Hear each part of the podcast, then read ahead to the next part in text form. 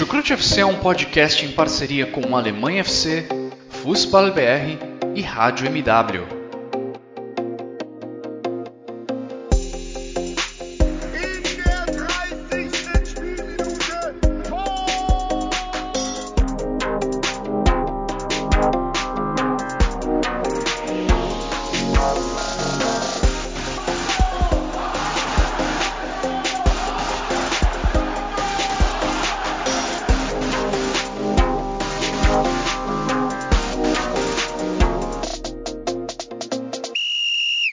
Sejam muito bem-vindas, sejam muito bem-vindos, fãs da Bundesliga. O meu nome é Guilherme Ferreira e eu recebo vocês para mais uma edição do Chucrute FC, edição em que vamos resumir o que de mais importante aconteceu ao longo da terceira rodada do campeonato alemão. Já temos um líder isolado na tabela, ele se chama, é claro, Bayern de Munique, único time com 100% de aproveitamento na competição até aqui. Três jogos, três vitórias, um ataque avassalador com 15 gols marcados, apenas um gol sofrido. E para me ajudar a repassar o que de mais importante aconteceu ao longo dessa rodada de Bundesliga, eu recebo virtualmente o meu xará, Guilherme Monteiro. Tudo bem por aí, xará? Seja muito bem-vindo a mais uma edição do Chucrute. Olá, xará. É bom estar de volta novamente aqui falar um pouco agora de futebol alemão, né? É, o final de semana, pessoalmente, enquanto torcedor, não foi dos mais agradáveis, não foram, bom, não foram bons resultados, mas é, a Bundesliga continua agradável até certo ponto, porque tirando a liderança e o futebol que o Bahia apresenta e a divisão desse futebol para o resto, é, é assustadora a diferença. Para os outros clubes há, há um equilíbrio, você vê algumas forças se elevando, outras que, apesar do resultado é, ruim vai começando a ter alguma cara e subentende-se isso, Hertha Berlim. Daqui a pouco a gente vai, a gente vai até é, se estender e comentar um pouquinho mais sobre o que acontece por lá, mas enfim, a liga com certeza e a gente sempre vai bater nisso, que ela sempre tem coisas de boa apesar dos, das conquistas que o Bayern anualmente e lideranças e mais lideranças que eles conquistam a cada temporada. É o que a gente costuma reforçar aqui no Chucrute, né? É um ponto a ser trabalhado pela Bundesliga, pelo futebol alemão como um todo, é. É importante que a briga no topo seja mais competitiva, mas isso não é problema do Bayern, importante reforçar isso. E também existem muitas outras coisas que nos fazem curtir tanto a Bundesliga, que nos fazem curtir tanto o futebol alemão, e são essas coisas que a gente busca trazer aqui no Chucrute FC toda semana a cada rodada do campeonato alemão. E, claro, o assunto hoje é futebol alemão, é Bundesliga, mas confesso, Xará, que já me deu um clima de Copa do Mundo, já surgiu um clima de Copa do Mundo em mim, já comecei a comprar figurinhas pro álbum da Copa do Mundo, não sei se você vai me se juntar a mim nessa. Inclusive já tirei é, Manuel Neuer. No Brasil de Bolsonaro, velho, foda, figurinha 4 reais, cara. Com 4 reais em 2010 eu comprava 20 pacotes, velho. 20 é. não, 20 não, 80, porque era 50 centavos. É complicado. É, eu, eu... Mas eu, eu também eu gosto desse negócio de figurinhas. Inclusive, é, tipo, elas estão com uma, com uma, semelhança assim, de olhar assim, estranha, não estão? É, o estilo delas ficou bem diferente das dos últimos álbuns. Colocaram um fundo em azul, roxo. Teve muita gente criticando. Eu também não curti muito, não, mas não achei também algo horrível, como algumas pessoas estão falando. Já tirei aqui um Manuel Neuer, já tirei aqui Alfonso Davis, já tirei uma galerinha aqui da, da Bundesliga entre as figurinhas que eu já peguei. Bom, deixar aqui minhas figurinhas de laudo para a gente começar a falar da rodada, para a gente começar a falar do campeonato alemão. Antes, deixando aqueles recadinhos de sempre.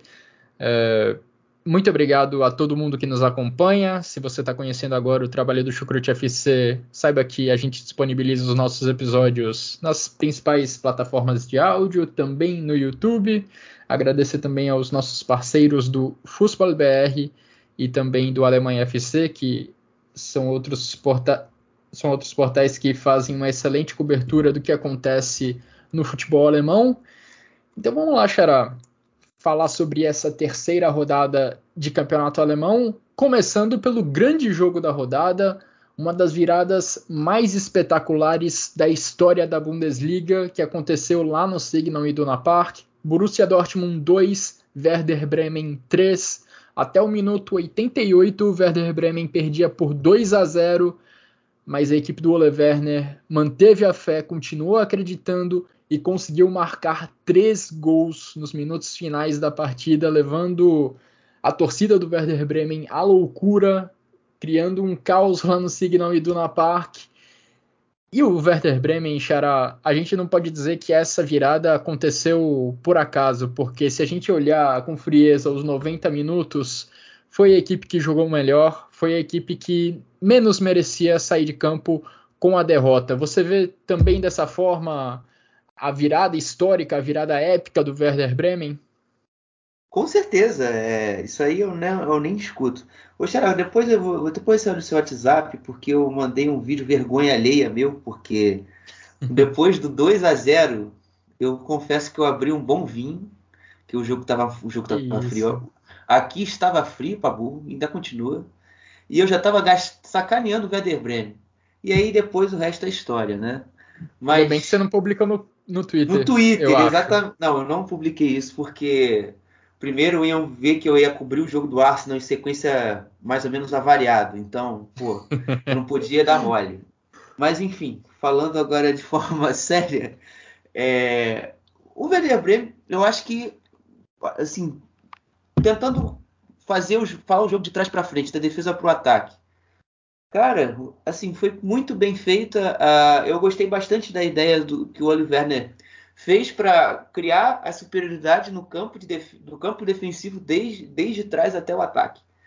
Porque desde a saída de bola, o Werder Bremen às vezes juntava cinco, seis jogadores para fazer essa saída de bola e ganhar campo. E com campo aberto, muita velocidade com pelo lado com uh, o Weiser e com o Bittencourt, sempre e sempre com o Dux e o Fulcro se, pro, se procurando muito em campo sempre um trocando de posição e um servindo de atração para o zagueiro do Dortmund deixar o espaço e o outro finalizar.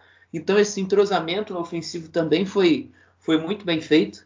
Mas assim, o que é vital realmente é como o Werder Bremen se organizou. Ele se organizou da seguinte forma, já citando inclusive, com o Piper aberto, quase como se fosse um lateral, Uh, no outro lado, o Weiser a mesma coisa, com o Gross e o Stager atrás da primeira pressão do Dortmund, que era Royce e Modeste. Então, com, ele, com, os dois zagueiros, o Velikovic e o Friedel, com Pavlenka, já fazendo a superioridade numérica, pegando a bola, acionando esse lado e com muita velocidade, como eu já descrevi, chegando no Bittencourt, o Bittencourt acelerando e chegando ao ataque. Então, isso aí, para mim, foi o ponto crucial, enquanto o Bremen até o minuto 76, que é quando sai o 2 a 0 do Dortmund, ele faz com excelência. E, e obviamente cria muitas oportunidades. Eu não, confesso que não lembro agora aqui os minutos das oportunidades em si, mas essa foi a base que o Bremen utilizou ofensivamente para conseguir chegar é, à vitória. É, e defensivamente foi uma equipe que, em alguns momentos, demonstrou uma certa descompactação, mas contou com uma última linha muito bem nos cortes. Né? Amos Piper, para mim, é um dos melhores zagueiros da rodada. É, soube muito bem cortar a bola do, do Royce, do Binoy Gittens, quando conduzia em velocidade. E essa recuperação de bola já gerava um novo contra-ataque para o Werder Bremen. É, quando a, a equipe estava mais organizada no campo, sem tanto caos, é, no sentido de o, o, o Dortmund ter um contra-ataque. Conseguir se posicionar em 5-3-2, forçar novamente erros na, no ataque do Dortmund, recuperava e acelerava a bola, acelerava o jogo. Então, foi perfeito, de fato, a estratégia. E o, o mais louco disso tudo é que, apesar desses é, bons atributos que o Bremen teve em organização, em velocidade no jogo de transição, o gol saiu no momento de maior caos e no pior momento que o Werder Bremen estava no jogo. O Werder Bremen foi para o abafa, né? O, o, Oliver, o Oliver promoveu três mexidas no fim do jogo, Gruev, Buchanan e o Burke. E curiosamente, Burke e Buchanan fizeram gols. O Schmidt também entrou e fez um gol. Então, foi um, também teve uma pitada de sorte, naqueles cruzamentos, nos ataques rápidos que o Bremen teve e, obviamente, chegou à virada é, num, num, momento de desconcentração e, obviamente, um acerto de contas do futebol com o Werder Bremen. Porque, como você já descreveu, ele, eles mereceram a vitória do minuto 0 ao minuto 97, que eu acho que o jogo foi. É, sem dúvidas. É, eu acho que você foi preciso nessa sua análise de como o Werder Bremen trabalhou bem para conseguir chegar ao ataque e provocar uma situação diria até muito inusitada, porque é muito raro a gente ver o Borussia Dortmund encolhido na defesa e apostando contra-ataque em contra-ataques da forma como aconteceu nesse sábado contra o Werder Bremen. A gente costuma ver o Borussia Dortmund lá no Signal Iduna Park como uma equipe que tenta se impor, que tenta ocupar o campo de ataque e que quando sofre é porque o adversário está contra-atacando bem, é o adversário que está fazendo boas transições. E não o contrário, não é o Borussia Dortmund quem tem essa arma à disposição. O Werder Bremen fez um trabalho muito bom para meio que inverter os papéis, para fazer o Borussia Dortmund parecer que estava jogando fora de casa ou com uma equipe extremamente superior. É o Bayern de Munique quem costuma impor esse tipo de cenário lá no Signal Iduna Park, em algumas partidas entre Bayern e Borussia Dortmund. E foi realmente impressionante como o Werder Bremen conseguiu se impor, mesmo jogando fora de casa. O Werder Bremen, nos dois primeiros jogos da Bundesliga somados, teve 15 finalizações e só nesse sábado contra o Borussia Dortmund ele teve 14, para a gente ter uma noção de como o desempenho ofensivo foi, foi relevante da equipe do Werder Bremen. O Borussia Dortmund abriu o placar nos acréscimos do primeiro tempo com o Julian Brandt, ampliou com o Rafael Guerreiro ali aos 77 minutos de jogo, dois chutes de fora da área e que de certa forma até traduzem um pouco como o Borussia Dortmund não conseguia também criar oportunidades de gol quando tinha a bola nos pés. Poucas vezes o Dortmund entrou na área adversária, conseguiu criar uma chance de real perigo. O Modeste mais uma vez teve uma atuação extremamente discreta e os dois gols do Borussia Dortmund, como eu falei, saíram em, na felicidade de chutes de longa distância. Julian Brandt e Rafael Guerreiro conseguiram marcar. E um Aí, pouquinho de fora final... do Pavlenka também, né? Vamos, o, o segundo jogou, principalmente o Pavlenka deu, deu uma falhada. Uma colaborada, né? Dava para ter feito coisa melhor. E aí, já na reta final do jogo, o Buchnan fez o 2 a 1 Niklas Schmid empatou o jogo e o Oliver Burke fez o terceiro gol, o gol da virada épica do Werder Bremen. O Oliver Burke, que já tinha feito um gol nos acréscimos do jogo contra o Stuttgart na segunda rodada, gol que empatou o placar contra o Stuttgart, agora foi o responsável por virar o jogo contra o Borussia Dortmund. Xará, é, Borussia Dortmund, falando um pouco do lado derrotado agora, teve uma atuação constrangedora, eu diria. Foi bem abaixo do que pode produzir essa equipe. Próprio Edin Terzic acabou reconhecendo isso após a partida, não poderia deixar de ser, não tinha como não reconhecer a atuação ruim do Borussia Dortmund. Queria te ouvir também sobre a atuação dos donos da casa e também, claro, se você quiser acrescentar algo sobre o Werder Bremen, fique à vontade. Não, sobre o Werder Bremen eu já falei tudo que eu tinha que falar. É sobre o Dortmund. Cara, é, o primeiro, o início do jogo, lá pelos primeiros 13 minutos, deu a impressão que o jogo ia ser de uma forma diferente, né? O, o Dortmund estava conseguindo trabalhar a bola rápido, conseguiu sair com a bola, um problema que eu já tinha citado no podcast passado no jogo contra o Freiburg, e minimamente conseguia criar chances. O que estava até, de certa forma, me animando, vejo, ver. Mas Acho realmente... que mais conseguia chegar ao ataque do que criar chances realmente de perigo, né? É, exatamente isso. Você explicou melhor. É, então, enfim, o que onde eu queria chegar era que a partir do minuto, acho que 18, 19, o, o, o Daru é, começa, ele sente um problema no ombro, desloca o ombro é, e entra o Khan. E uhum. é chover no molhado que o Khan não ajuda, não agrega ao jogo do Dortmund. E muitas das pressões do Werder Bremen foram em cima do Khan. O Khan eu consegui contar, porque eu me dei esse trabalho em 20 minutos em campo, 20 não, 30 do primeiro tempo que ele ficou em campo, de 15 a 45, ele conseguiu, nesse tempo todo, fazer cinco faltas. Ele conseguiu perder a bola três vezes e gerar contra-ataque em duas chances. E ainda falhou numa cabeçada do Stag no minuto 20, numa cobrança de falta da direita. Bicho, me explica como, como você com Salihostia no banco, você conseguiu colocar esse indivíduo. Mas enfim, eu não. Eu não, não entendo, entre aspas, entendo o que o Terzic quis, quis fazer, tentar dar mais combate no meio campo, mais falta, parar mais o jogo. Mas com a bola você vê que não tem condições, né? Assim que o Werder Bremen era só um jogador do Werder Bremen subir, tentar se correr para pegar a bola. Ele já se, já se afobava e perdia a bola de volta. Então é, é, é, um jogador que o Dortmund não pode contar, gente. Isso aqui a gente não fala isso de hoje, ontem e de anteontem. A gente fala de sempre.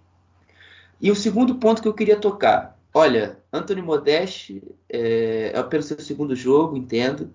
Mas ele já está trazendo problemas defensivos que o jogo do Freiburg já mostrou e que nesse jogo novamente foram apareceram. Retomando a minha ideia do Werder Bremen da saída de bola. O Werder Bremen usava a saída de bola como eu descrevi em 5 ou 4-2, né? com o Pavlenka, o Friedel, o Velikovic, o Weiser e o, e o Amos Piper. E atrás do Modeste, que é a primeira pressão, junto do Royce, ele tinha o Staga e o Gross.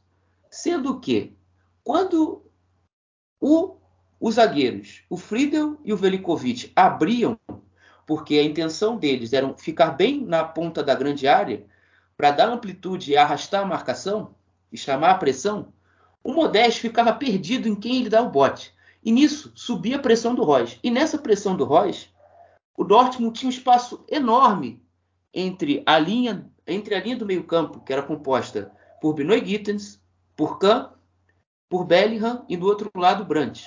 Então, um espaço muito grande entre o Royce, que subia a pressão junto do Modeste, e essa segunda linha, o, o Werder Bremen conseguiu fazer chover. Então, se você tem uma descompactação defensiva, Terzi, meu filho, você não é burro, você é treinador de futebol. Você não pode manter o Modeste nesse nível jogando bola. Porque você sabe que ele tem 34 anos, ele não ele não tem fisicamente uma certa condição de fazer uma grande pressão no máximo ali é, tampar um passe. Então, e, e, obviamente por característica, né? Você vê no segundo tempo que ele recebe uma bola do Reina e ele não consegue nem dominar a bola com a perna esticada. Sabe? É, já está começando a irritar com apenas dois jogos e isso é preocupante. É, eu confesso que eu já via com certa descrença, apesar de gostar do Tony, mas não é um atacante que tem o perfil do Dortmund. É, eu acredito que você conseguiria ter outras alternativas, sendo jogadores mais jovens, mais baratos e menos onerosos à folha de salários, que é um problema gigante para o Dortmund, que, e muito do déficit que o Dortmund tem financeiro é por conta de contratações que fizeram temporadas boas em alguns clubes, mas que definitivamente não rolaram no clube. E hoje você tem 44 milhões de déficit por causa disso. Então, isso aí é uma questão que é muito maior do que apenas o nome Anthony Modeste e o perfil de jogador Anthony Modeste. E aí eu vou ficar aqui discursando horas e horas e horas. Então, melhor encerrar. É, e para refletir como o Borussia Dortmund foi mal no ataque, tem esse número aqui. Borussia Dortmund finalizou só seis vezes no jogo. Seis vezes ao todo, para fora, pra, na direção do gol, seis vezes. Quantas vezes o time teve um número tão ruim ou pior nas últimas cinco temporadas da Bundesliga? Oito. Em casa, nenhuma vez. Ou seja, em muito tempo o Borussia Dortmund não tinha um número de finalizações tão baixo jogando dentro dos seus domínios, jogando lá no Signal Iduna Park pela Bundesliga. E agora, para reforçar um, um, ponto que você já mencionou, Xará, mas que também me chamou muita atenção ao longo da partida, é, foi a dedicação e a força defensiva do Werder Bremen.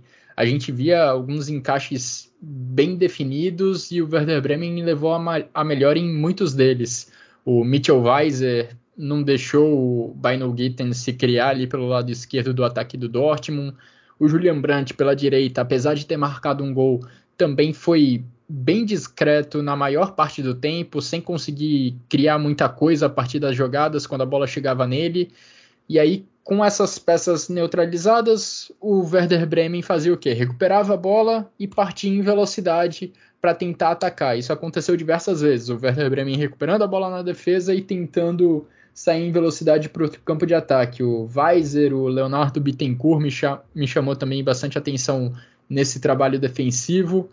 E foi, foi esse trabalho que ajudou muito o Werder Bremen a conseguir essa virada histórica diante do Borussia Dortmund lá no Signal Iduna Park. Grande resultado da equipe do Ole Werner e resu resultado e desempenho também preocupante da equipe do Borussia Dortmund. Ao longo desse episódio, Xará, a gente vai falar muito de equipes que foram para a Champions League, mas estão com um começo de temporada que faz o torcedor ficar bem preocupado. O próximo caso vem lá de Leverkusen.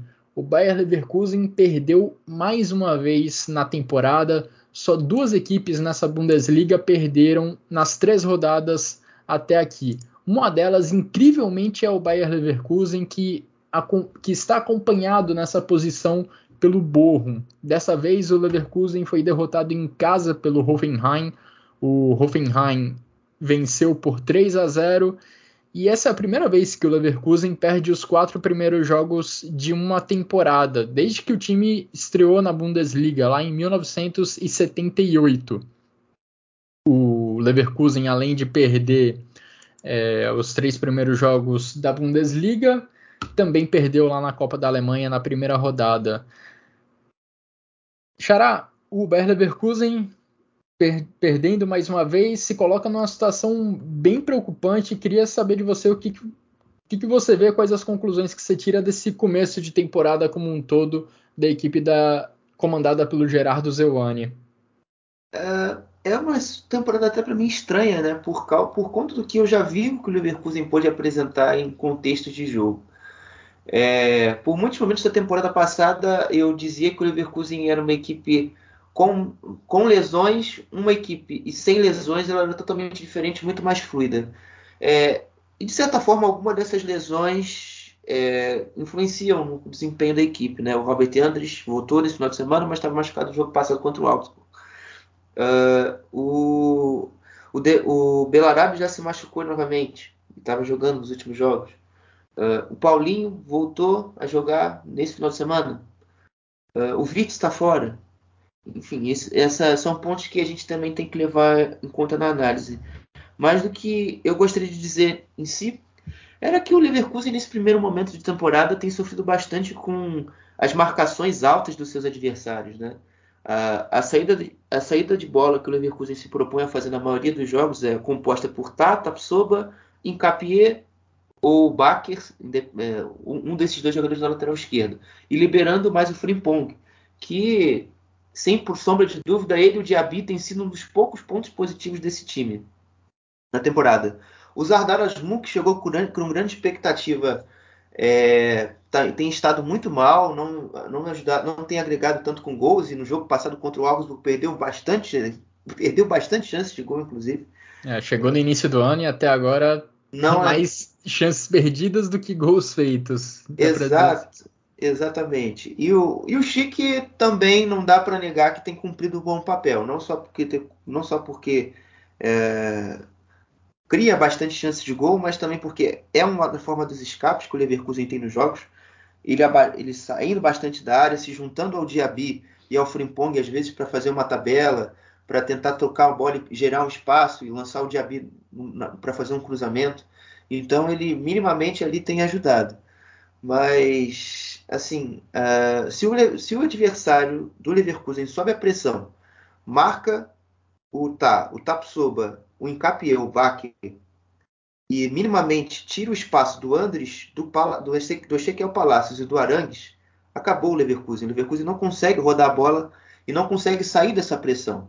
Uh, eu posso citar, por exemplo, o gol que o Dortmund faz, o gol do Royce, e posso também citar o primeiro gol do Augsburg contra o Leverkusen na, última, na rodada passada, como bons exemplos disso.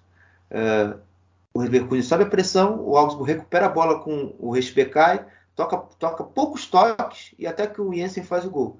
Então, eu acho que o Zeuano, primeiramente, eu acho que o principal objetivo não só é passar confiança para o grupo, né? Uma coisa que ele reforçou bastante na última semana desse confronto. Bom, eu preciso de ter meus jogadores líderes de volta, né? Que ele, no caso ele citava o Radek e citava também é, o Andrés. Inclusive os dois voltaram nesse, nesse jogo. Mas também eu acho que a parte dele também precisa ser feita, né?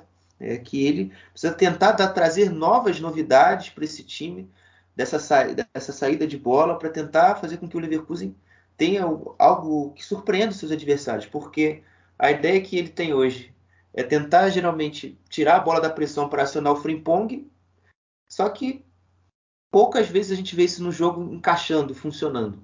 Ao menos, ao menos se o adversário se cansar. Quando o adversário se cansa, ele ganha campo e aí o Leverkusen começa a jogar. Mas fora isso, muito pouco.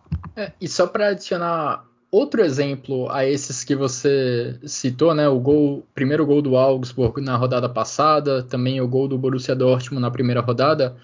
O segundo gol do Hoffenheim nessa partida desse final de semana acho que também se encaixa nesse padrão, porque o Bayer Leverkusen tenta sair de trás, na verdade é mais uma tentativa de afastar a bola da defesa, mas aí o Ozan Kabak consegue se antecipar, consegue é, chegar na frente do atacante do Bayer Leverkusen, não me recordo agora quem era exatamente, mas aí o Ozan Kabak chega na frente, carrega a bola até perto da linha de fundo, até a ponta direita e faz o cruzamento para o segundo gol da equipe do Hoffenheim.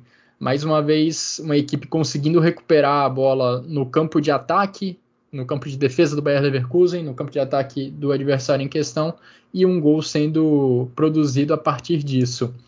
O Hoffenheim terminou o jogo ganhando por 3 a 0. O Baumgartner fez o primeiro gol, o Kramaric fez o primeiro dele nessa temporada, ampliou para 2 a 0 e aí na segunda etapa o Georginio Rutter fechou o placar fazendo 3 a 0 para a equipe do André Breitenreiter.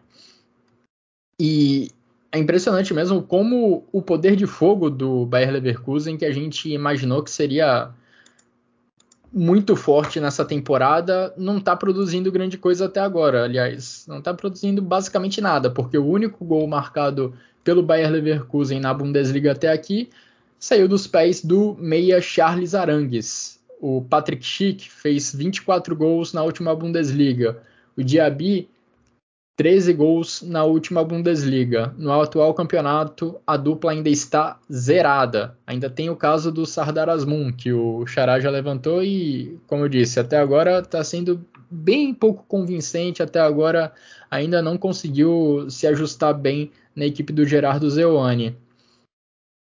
E vale o destaque para a equipe do Hoffenheim também, porque, olha, marcou três gols em cada uma das últimas duas rodadas tem sete gols marcados ao todo nessa Bundesliga e nesse quesito, nesse quesito de gols marcados, só fica abaixo do todo-poderoso Bayern de Munique, tá ali no mesmo patamar, tá ali na mesma situação do Werder Bremen.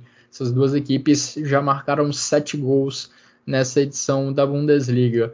E vale destacar também como os jogadores do Hoffenheim estavam inspirados. Além dessa dedicação defensiva, nos encaixes defensivos para dificultar o jogo do Bayer Leverkusen e que ajudou a gerar inclusive o segundo gol da equipe com a recuperação do Ozan Kabak já no campo de ataque, tem também é, a inspiração dos jogadores ofensivos, porque o o gol do, Baumgartner, o gol que abriu o placar foi maravilhoso. Estava cercado ali por três jogadores, ele estava de costas para o gol e ele teve ali a presença de espírito para entender que a melhor opção era dar de calcanhar, era usar o calcanhar para fazer o gol. E o Georginio Rutter, lá no final do jogo, fez um golaço num chute no ângulo do, da meta do Bayer Leverkusen. Foram duas finalizações de grande inspiração o próprio Baumgartner já tinha feito um gol de calcanhar na Bundesliga, isso foi lá em janeiro de 2020, e daquela vez o Hoffenheim também venceu por 3 a 0 fora de casa, mas naquela oportunidade o jogo era em Bremen contra a equipe do Werder. Bom, como eu falei, o Leverkusen ocupa, segura junto com o Bochum a lanterna do campeonato. O Bochum está tá abaixo por conta dos critérios de desempate, mas não deixa de ser um desempenho não deixa de ser uma campanha como um todo muito preocupante para a equipe do Leverkusen, ainda mais considerando que tem Champions League pela frente. E podemos dizer o mesmo, Xará, sobre a equipe do Leipzig, porque o Leipzig perdeu mais uma vez nessa temporada, dessa vez diante do Union, lá em Berlim. Pior começo de temporada da ainda curta história do Leipzig. E isso, assim, não importa a divisão, é o pior começo de temporada, considerando qualquer divisão do futebol alemão da equipe do Leipzig. Leipzig que já sofreu duas derrotas e já empatou duas vezes ao longo dos quatro primeiros jogos dessa temporada, o que inclui aí a Supercopa contra o Bayern de Munique. E já começam até a falar em demissão de Domenico Tedesco. Eu li alguns, alguns rumores e discussões de alguns analistas de futebol lá da Alemanha que já levantaram essa bola. Eu até fiquei bem surpreso com esse debate sendo levantado lá, porque não é algo comum você com quatro rodadas, com quatro jogos na temporada, com três rodadas de Bundesliga, já começar a tocar nesse assunto. Mas o fato é que aconteceu. E o Domenico Tedesco, que levou o Leipzig ao primeiro título da sua história, ao conquistar a Copa da Alemanha na última temporada, já começa a sofrer alguns questionamentos bem fortes. Xará, como que você vê esse começo de temporada da equipe do Leipzig e esse momento de instabilidade no começo da temporada 22-23? É, né, é, é, muito, é muito estranho também, como disse do Leverkusen, é porque, obviamente, como o desempenho está tão descolado do que a gente está acostumado, a gente acaba se impressionando de forma negativa pelo, com esses clubes, né? Uh, pelo, pelo que eu tenho observado dos jogos gerais do Leipzig, é uma equipe que tem ali alguma, alguma, alguma dificuldade para sair de trás, assim como você tem do Leverkusen. Tenta sempre chamar muito o seu adversário para o seu campo, mas não consegue sair de trás a partir dessa estratégia. Uh, e um dos pontos que eu acho que o, o Tedesco poderia explorar mais, até porque ele está bem nesse começo de temporada, é o André Silva. É, o, portu, o, atacante português, que inclusive tem até uma curiosidade, a namorada de André Silva, no jogo que eu cobri da DFB Pokal, a final da Supercopa entre Leipzig e Bayern, ela simplesmente curtiu um tweet que eu falei elogiando seu, seu namorado. Que isso? Então, então, muito obrigado. Eu esqueci o nome dela agora. Eu sei que é um nome bonito até.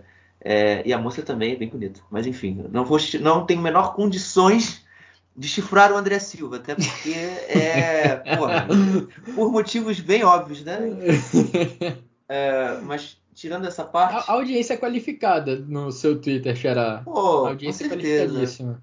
Com certeza. É... Enfim, falando do campo e bola, o André Silva ele tá conseguindo fisicamente encher, encher o saco é, do, dos defensores, do, dos seus adversários, tem conseguido prender a bola, tem conseguido atrair mais essa marcação e gerar o espaço que o Leipzig precisa para ter campo.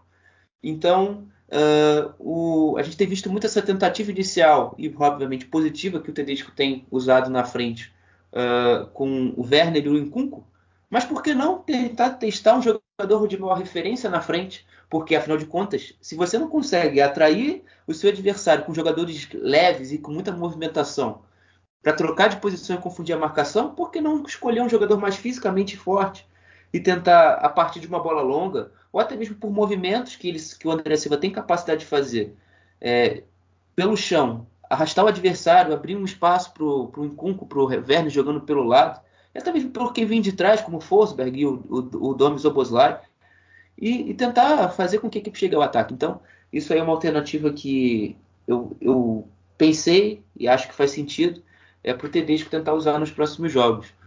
E, e outro ponto também. Uh... Que eu, só para complementar, o Tedesco tem várias opções ofensivas né, no elenco e acho que isso acaba dificultando bastante as escolhas dele. A gente viu na rodada passada ele já tentando colocar vários jogadores ofensivos no time titular ao mesmo tempo. Nessa rodada contra o Union Berlim, ele deu uma recuada, colocando só em Kunko, Dani Olmo e Timo Werner. Não colocou, por exemplo, o Soboslai ali no meio-campo, nem o Novoa na ala direita.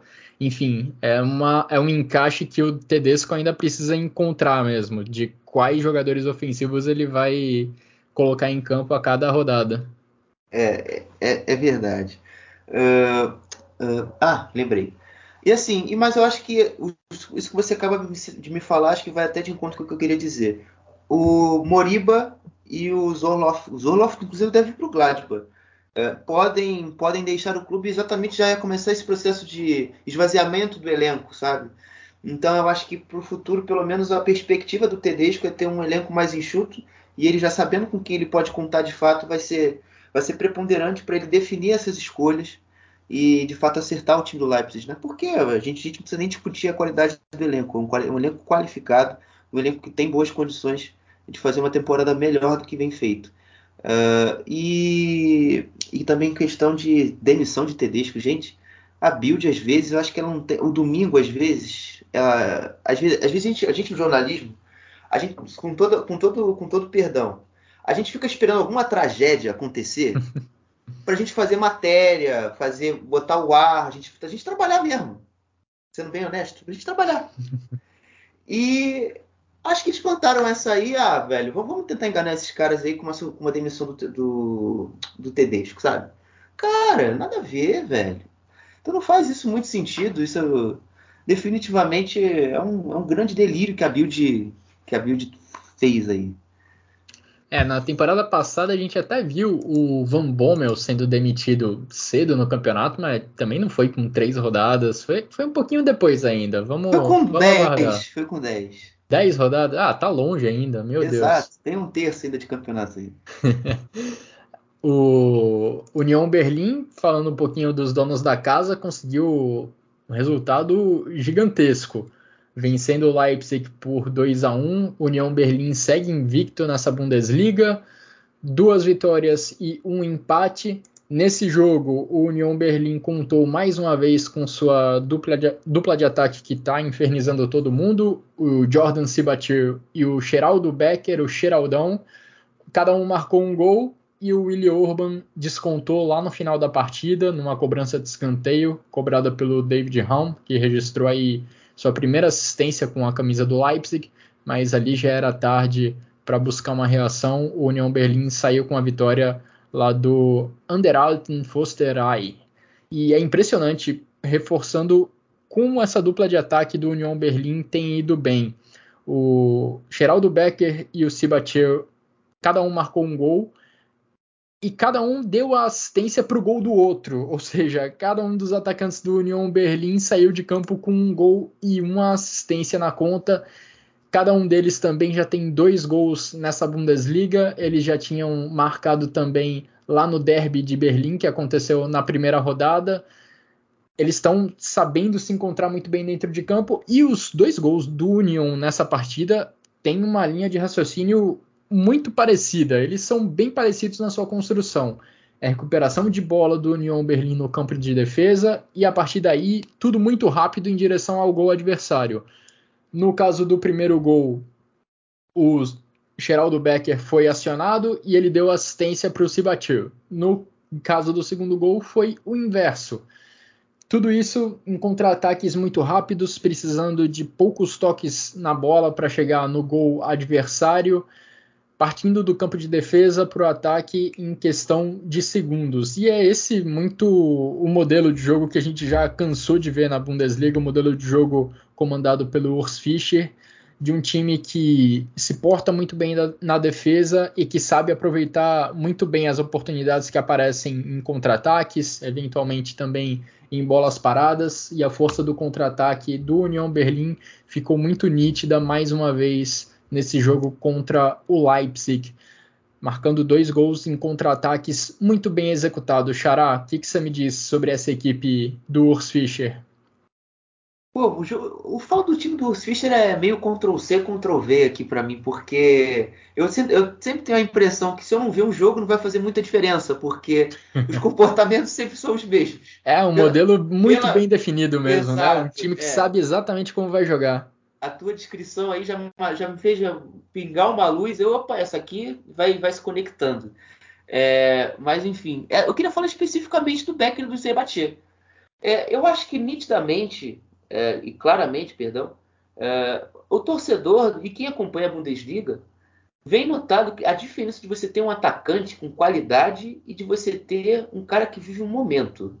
É, eu, com todo respeito ao Avoni, uh, ele não vai repetir mesma as mesmas feitas que ele teve com a camisa do União em nenhum outro clube.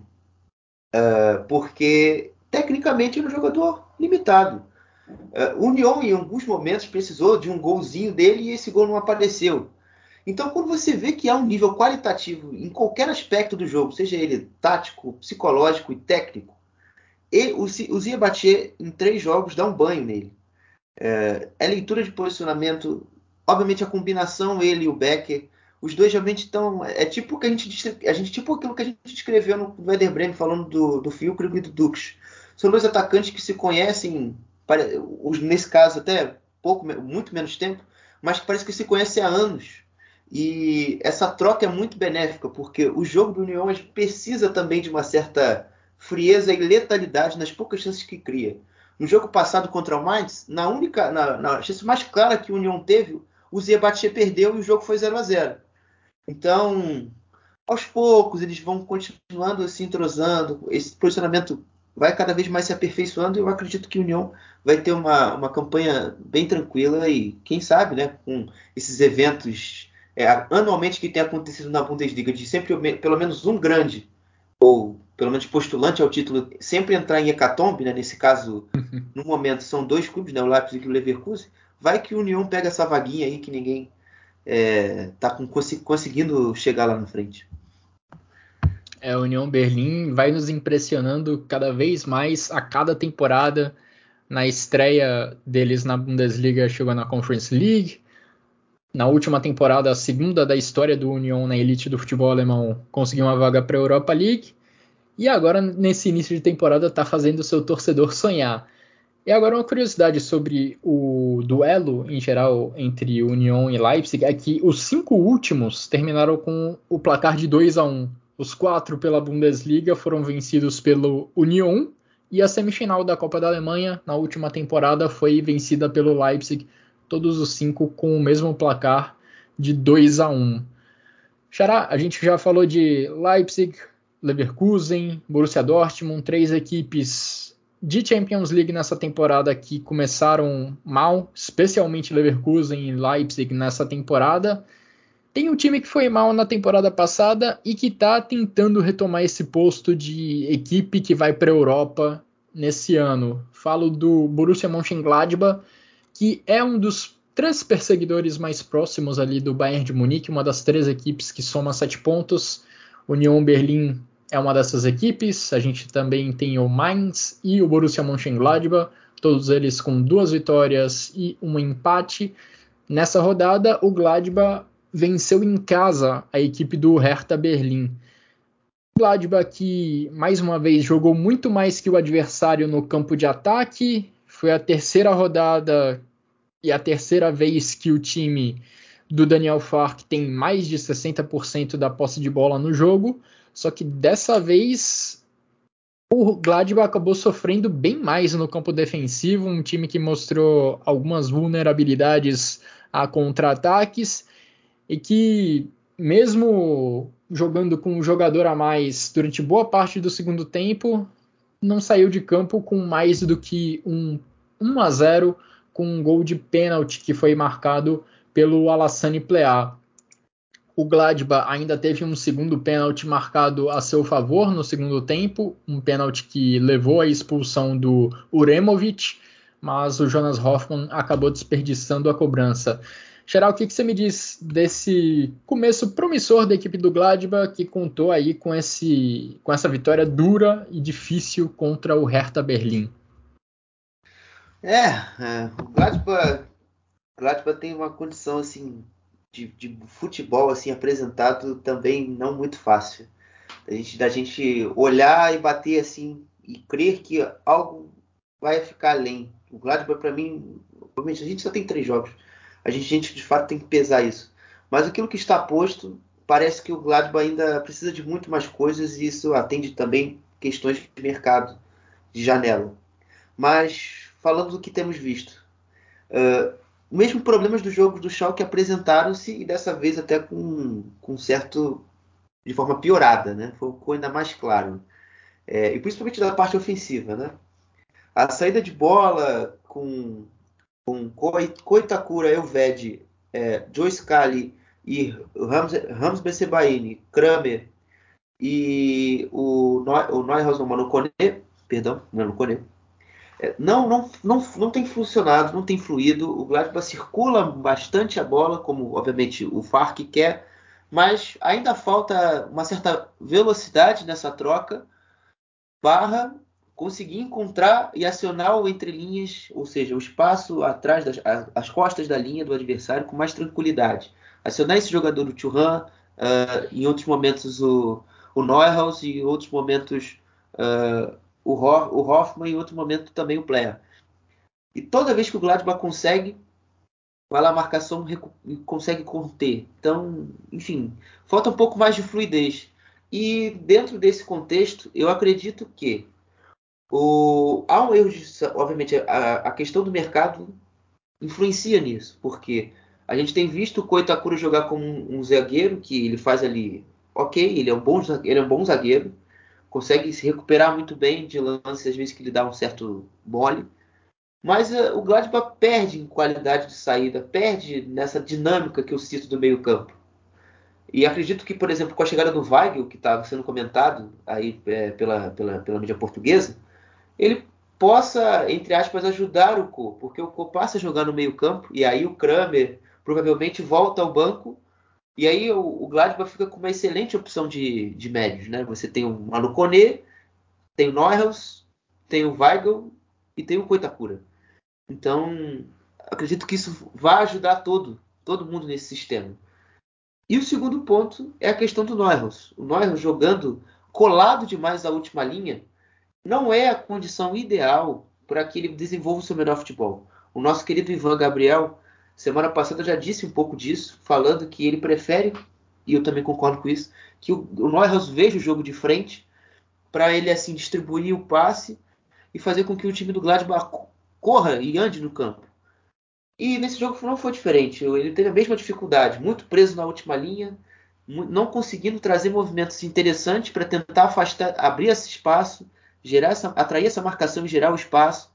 Então foi um Gladbach que apostou muito pontualmente ali numa bola invertida de lado, onde inclusive sai o lance do pênalti, veio uma bola rápida do, se eu não me engano, foi do Elved, ele encontra o Scali que tabela com o Hoffman, ou encontra logo o Hoffman de cara, e vem o cruzamento, Mittelstadt bota o mãozão dele e comete o pênalti.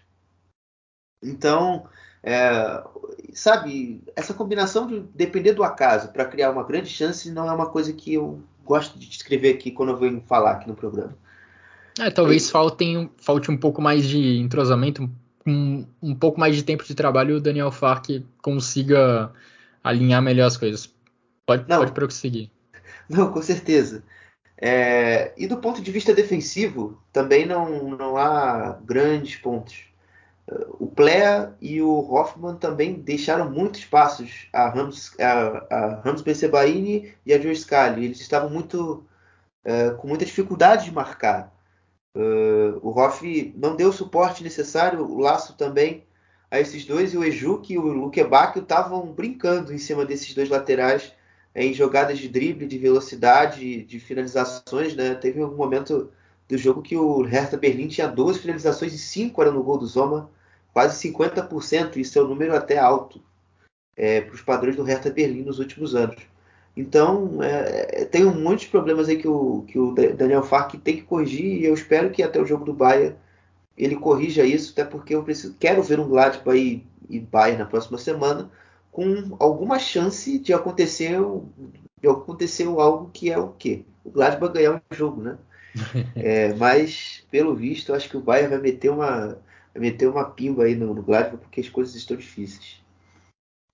É, o Gladbach já mostrou com o Daniel Fark que tem esse estilo de tentar se impor na partida, tentar controlar o jogo através da troca de passes. Vamos ver se isso vai ser possível diante do Bayern de Munique do Julian Nagelsmann, que tem atropelado seus adversários nesse começo de temporada.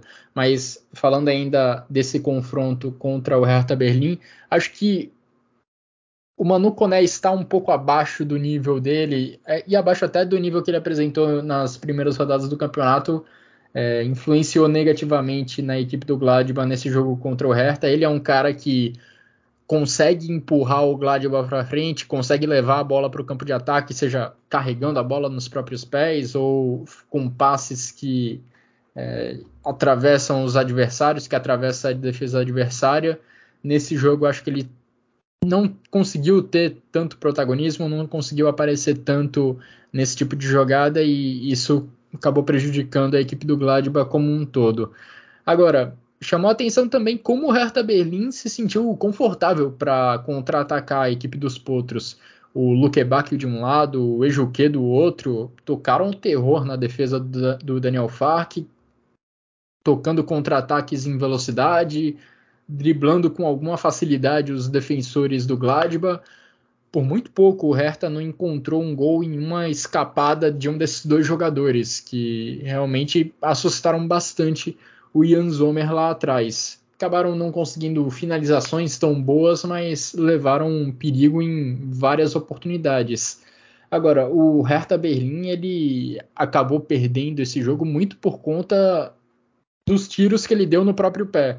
Porque é inacreditável em um único jogo você ter uma equipe marcando pênaltis tão infantis. Dois pênaltis, né? Tão infantis.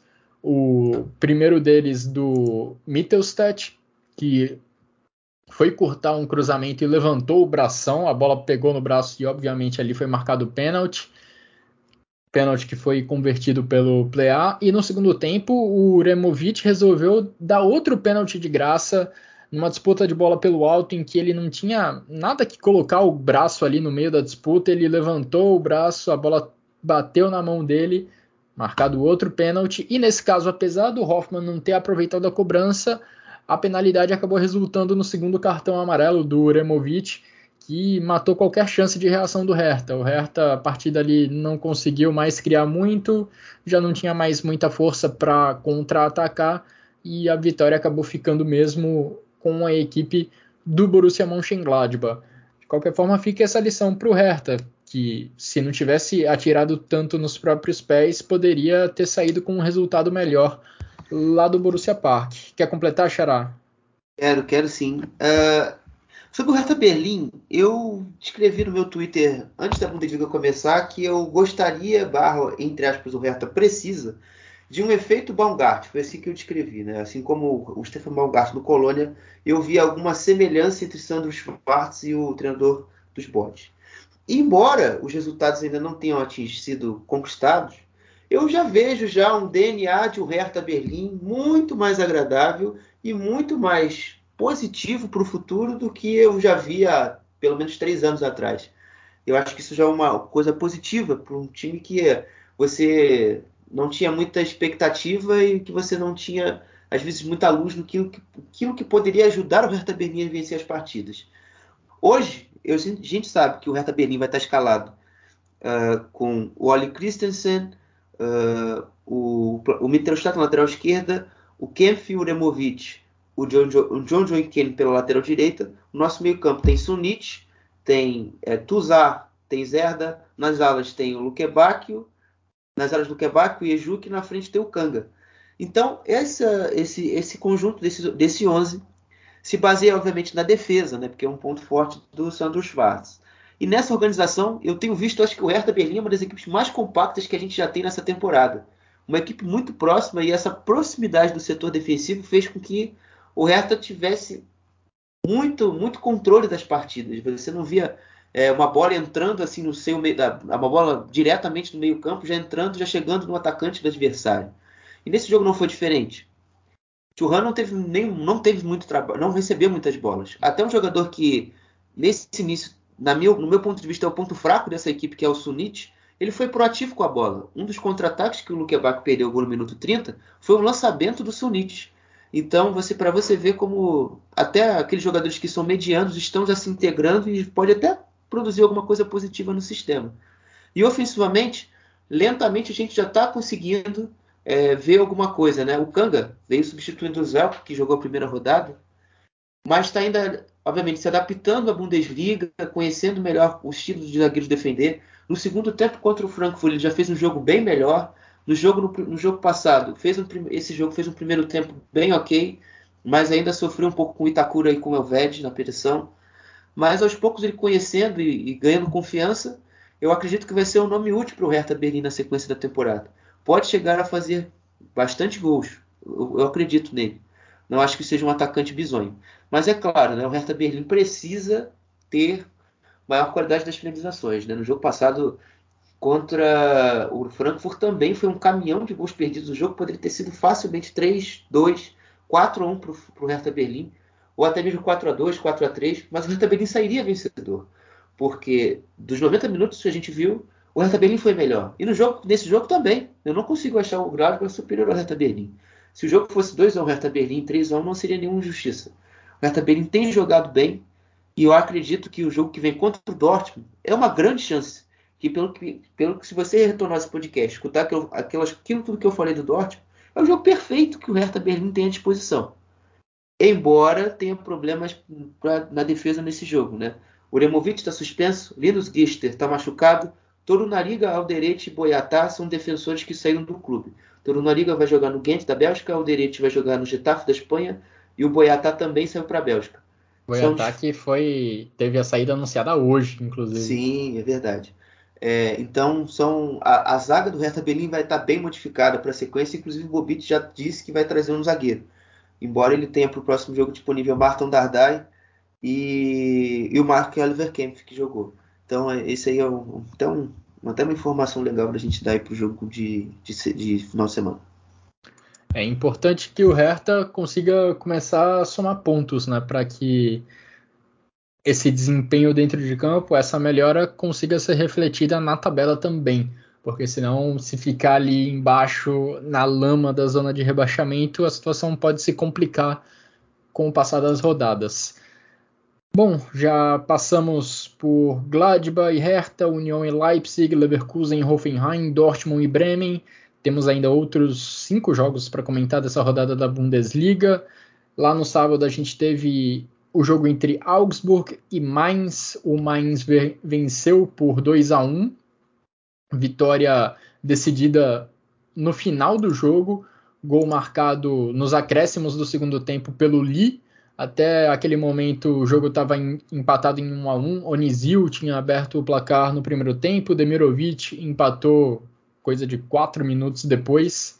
O Augsburg tinha vencido os últimos seis jogos em casa contra o Mainz, incluindo um pela Copa da Alemanha, e acabou sendo derrotado nessa, nessa oportunidade. No segundo tempo, o Aaron Martin chegou a desperdiçar um pênalti para a equipe do Mainz, e aí tem uma curiosidade bem legal, porque o Mainz tinha convertido as últimas 36 cobranças de pênalti que tinha batido na Bundesliga.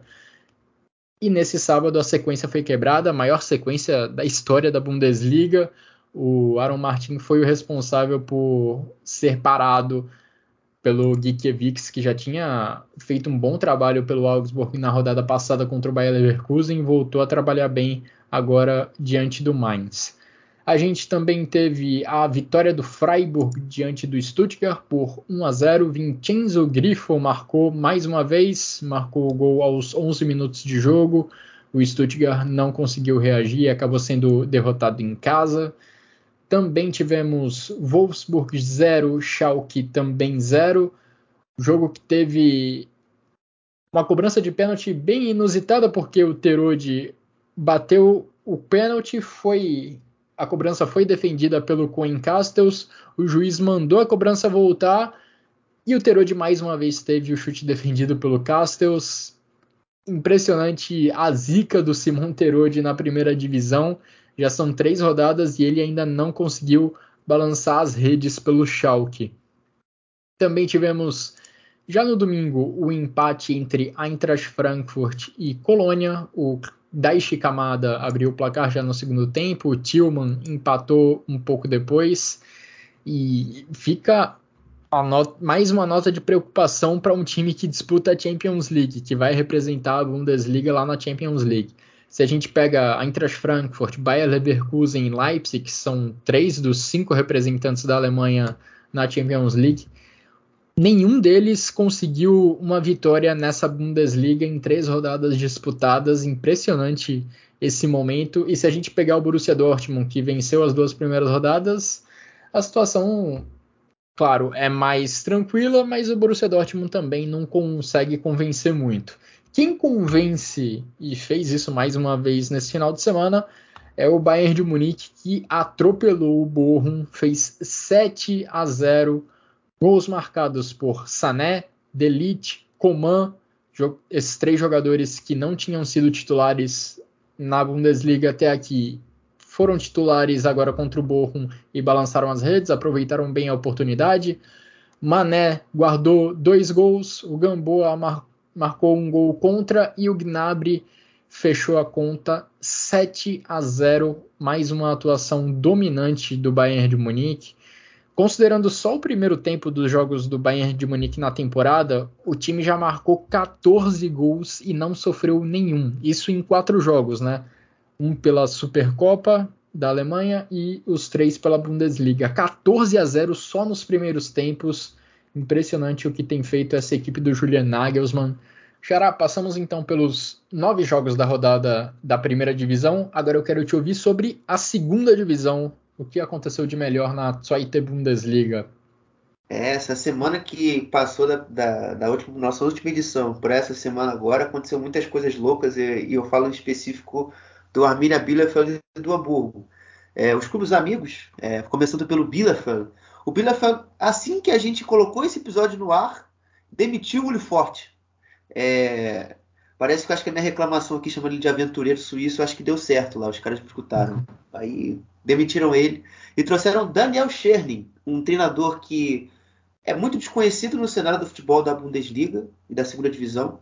Ele, come, ele tem carreira no Arminia Bielefeld, treinou a equipe sub-23, mas estava comandando o Osnabrück na terceira divisão. E ele tem até uma, ele tem uma declaração polêmica nos tempos de Osnabrück, uh, porque ele se declarou torcedor do torcedor não, mas assim um fã do Paderborn, que é outro clube da região e é rival do Bielefeld. É, então ele se envolveu uma polêmica desnecessária é, no jogo, nessa rodada antes do jogo do Arminia Bielefeld, que acabou em 1 a 1 contra o Heidenheim. Uh, e passando já para o jogo do Hamburgo, é, esse jogo também foi maluco, né? O jogo foi de 2 a 1 para o Darmstadt, mas o Hamburgo sofreu dois gols rápidos, mas a partir do minuto 60 o jogo entrou em descontrole total. É, uma expulsão para o Darmstadt, depois o Aaron Opoko é expulso cinco minutos depois, e depois mais um jogador no final do jogo o Jonas Bolt, diretor esportivo do Hamburgo, é expulso e mais um jogador do Hamburgo é expulso. Então o jogo acabou com nove jogadores por conta do Hamburgo e dez no campo do Darmstadt. Foi uma esquina da loucura total. Mas falando da bola, uh, o Darmstadt conseguiu fazer dois gols cedos, no minuto 4 e no minuto 10, com o Philip Titz e o Patrick Pfeiffer, e que foram decisivos para trazer total desconforto para o jogo do Hamburgo. O jogo de posse de bola, de domínio, de controle, não funcionou dessa vez. Uh, o Darmstadt conseguiu se fechar muito bem usando uma linha de 5, com três no meio campo e dois na frente na primeira pressão.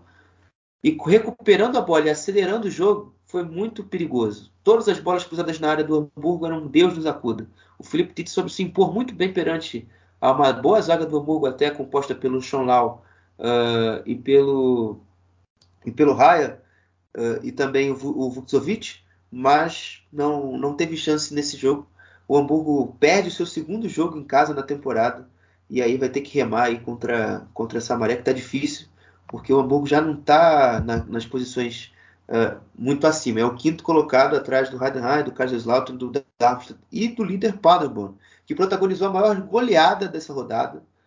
Aplicou sim, sonoros 7 a 2 no Holstein Kiel.